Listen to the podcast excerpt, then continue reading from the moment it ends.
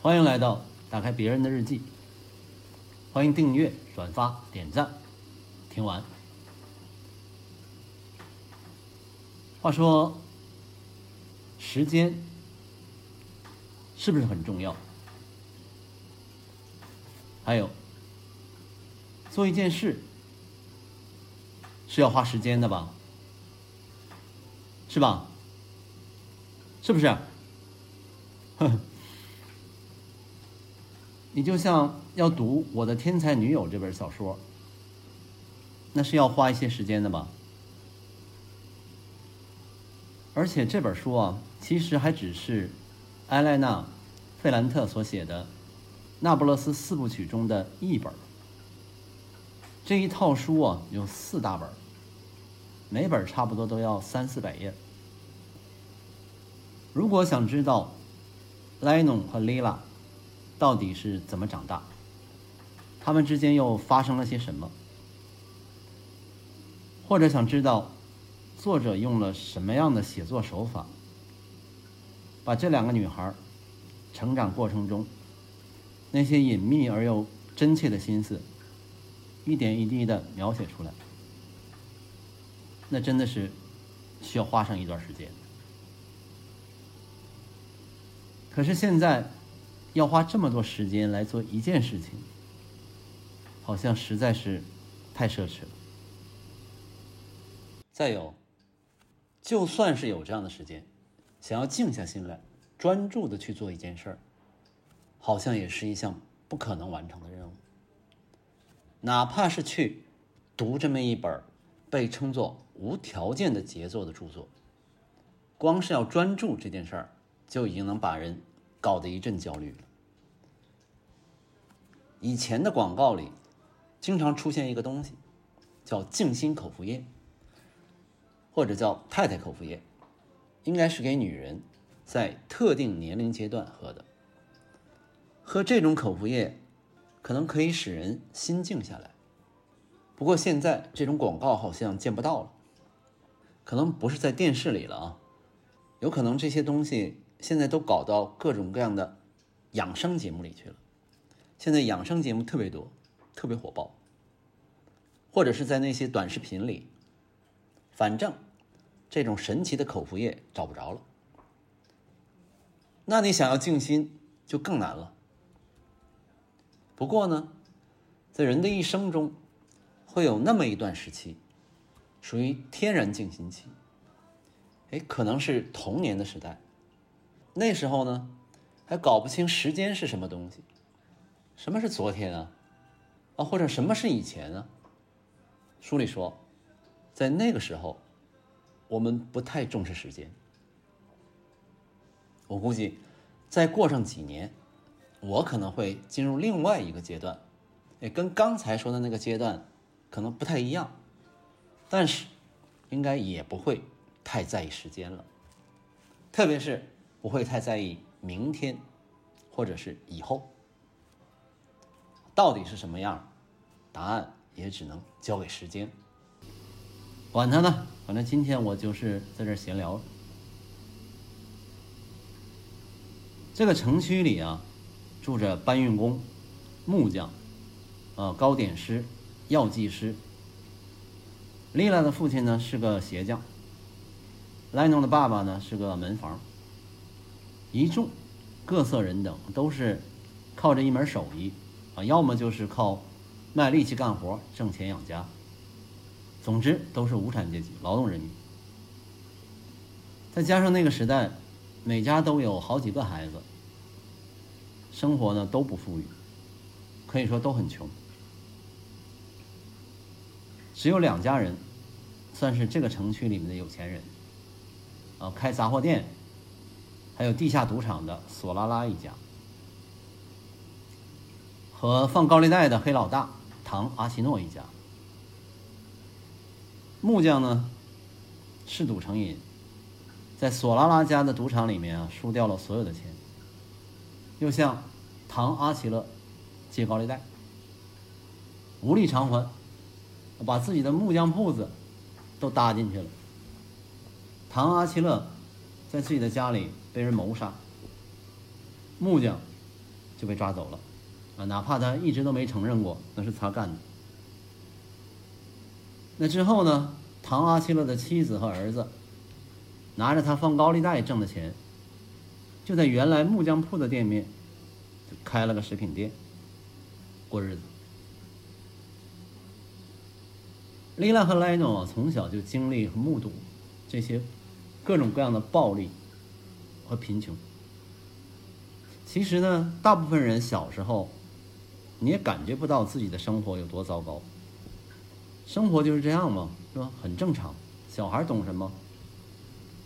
直到长大以后，你才会慢慢明白。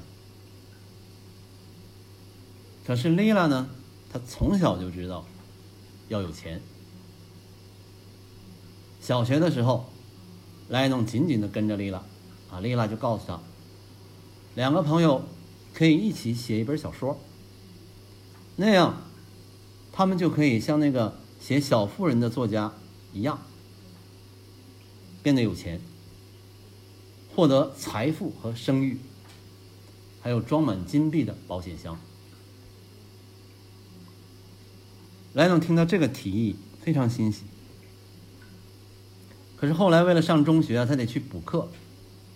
丽拉呢也没等他，自己很快就写完了，还用彩色笔在封面画了画。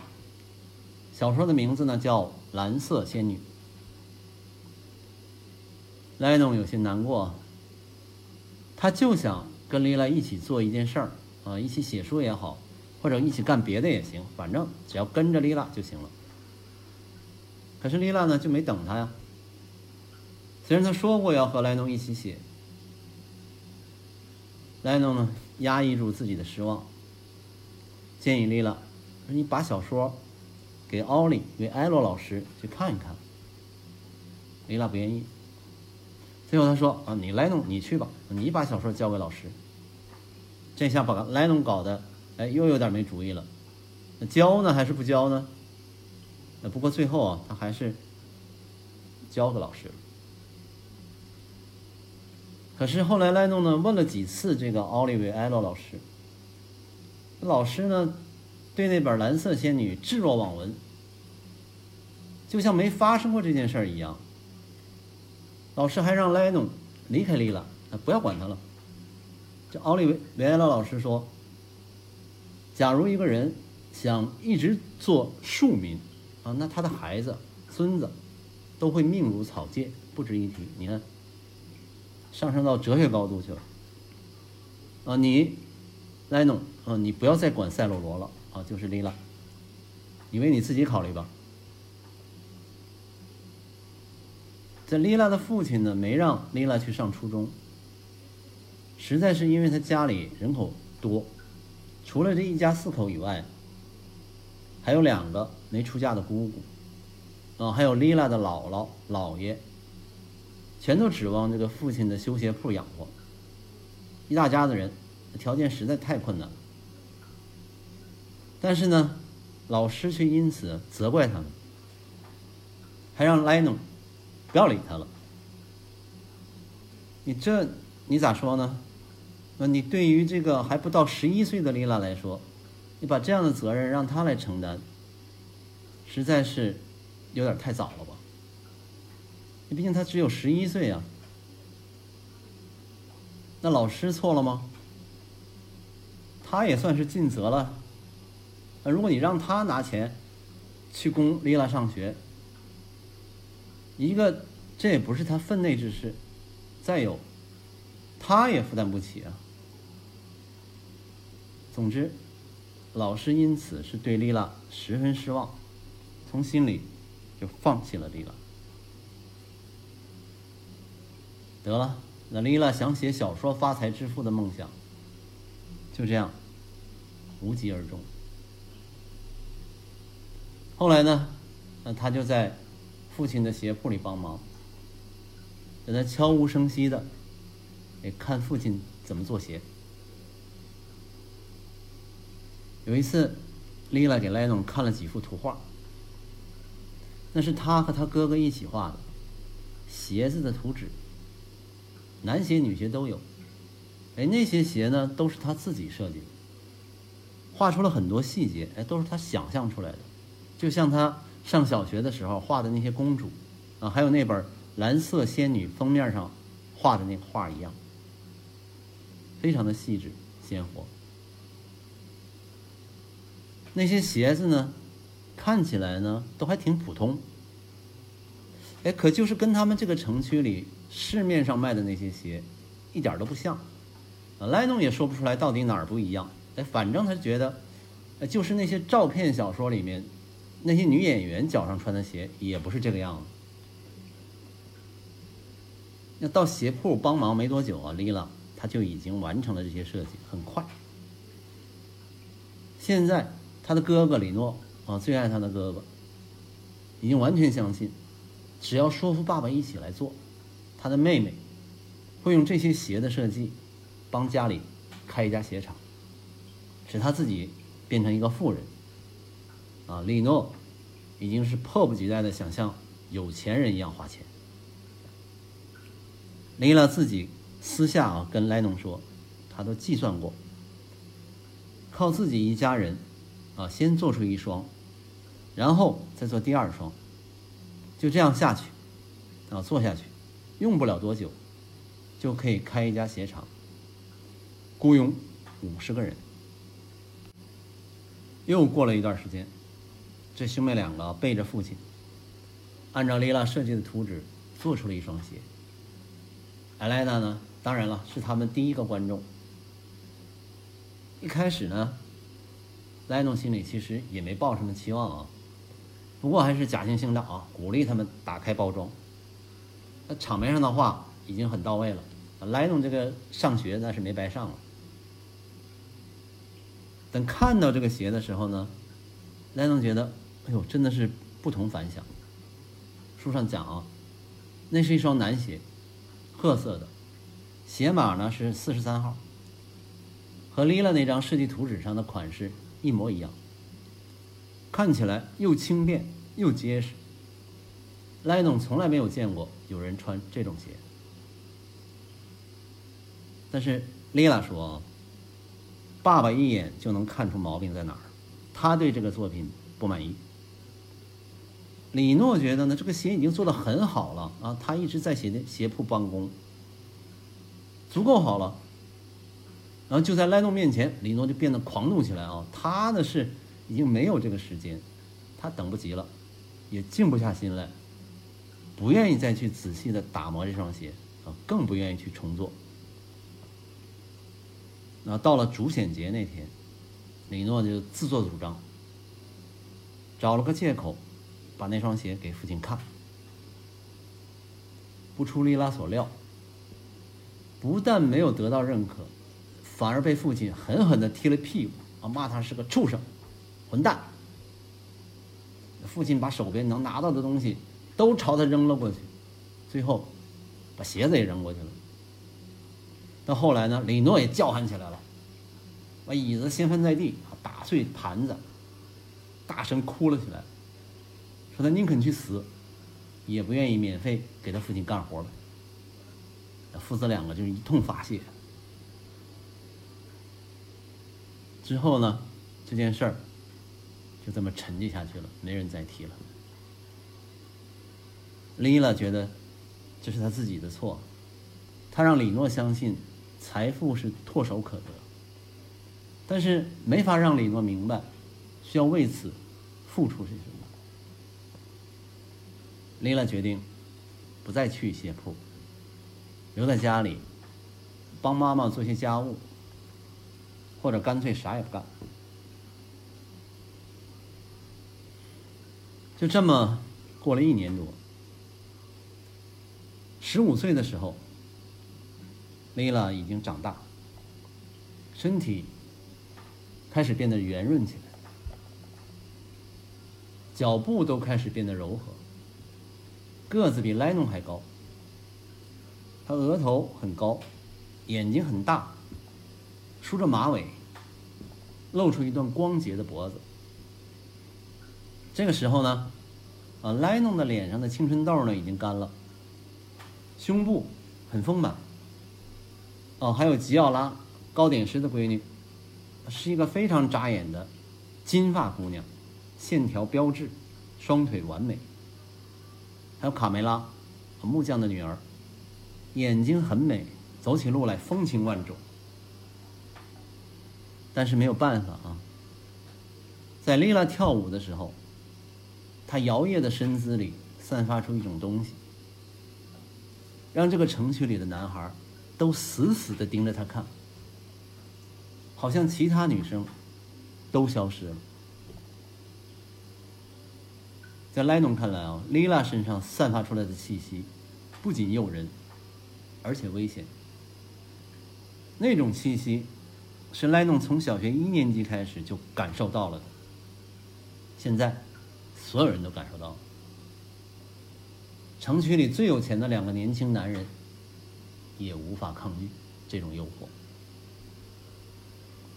莉拉开始把所有人、所有的事儿全部穿在一起。啊，现在他要做一件事儿。啊，之前那本小说《蓝色仙女》啊，因为他没有上学，不得不中断了。关于财富和荣耀的事。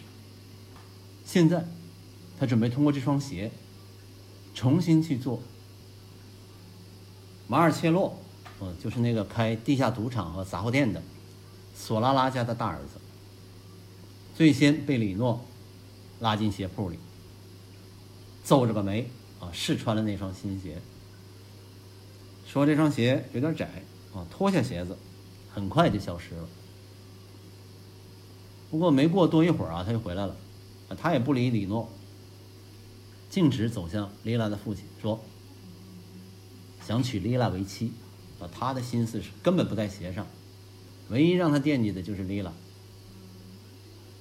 丽拉呢，心里清楚的知道，马尔切洛就是个混蛋加流氓，懒得理他啊。不过呢，丽拉还是小心翼翼，没有跟马尔切洛正面冲突。”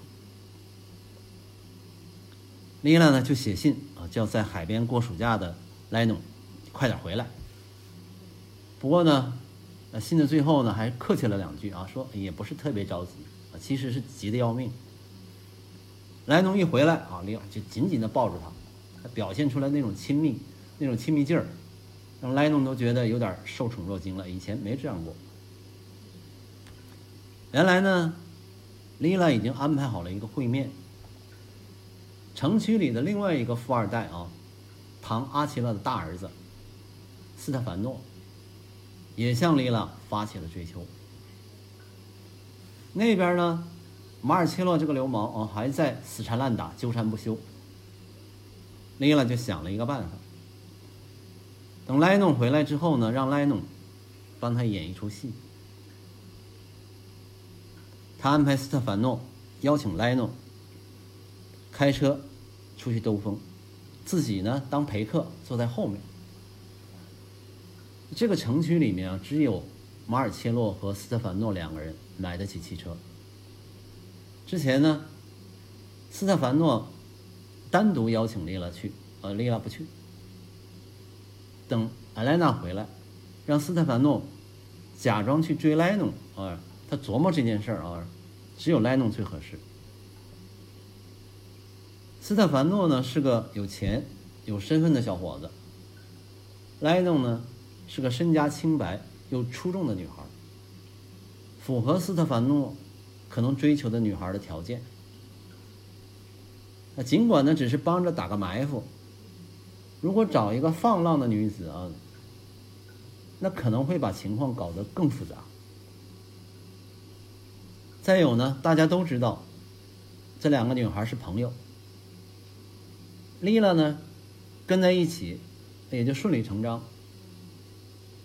而且呢，丽拉对莱农是完全信任，知道莱农会替她保密，他就可以借着这个机会，跟斯特凡诺商量别的事情，而不用担心。啊，你看那个心思。直到这时候啊，莱农才意识到，自己接到的那封信，啊，写了满满五页。让自己感到很幸福的信，并没有把全部的故事讲给他，还有很多事儿他根本不知道。不管怎样吧，斯特凡诺最终也被带进了鞋铺，试穿了那双鞋。试穿完以后呢，斯特凡诺说要回去想三天，而且他带走了丽拉设计的全部图纸。三天之后啊，斯特凡诺又回来了，他说这双鞋他买了，而且呢要投资扩建鞋厂。转过身来，当着丽拉父亲的面向丽拉求婚。丽拉非常严肃的回答：“愿意。”回过头来啊，丽拉自己去解决马尔切洛。他告诉他，自己已经有喜欢的男人了。马尔切洛说：“我把你们都杀了。”啊，丽拉告诉他，对自己，他可以马上动手。啊，或者让别人动手也行。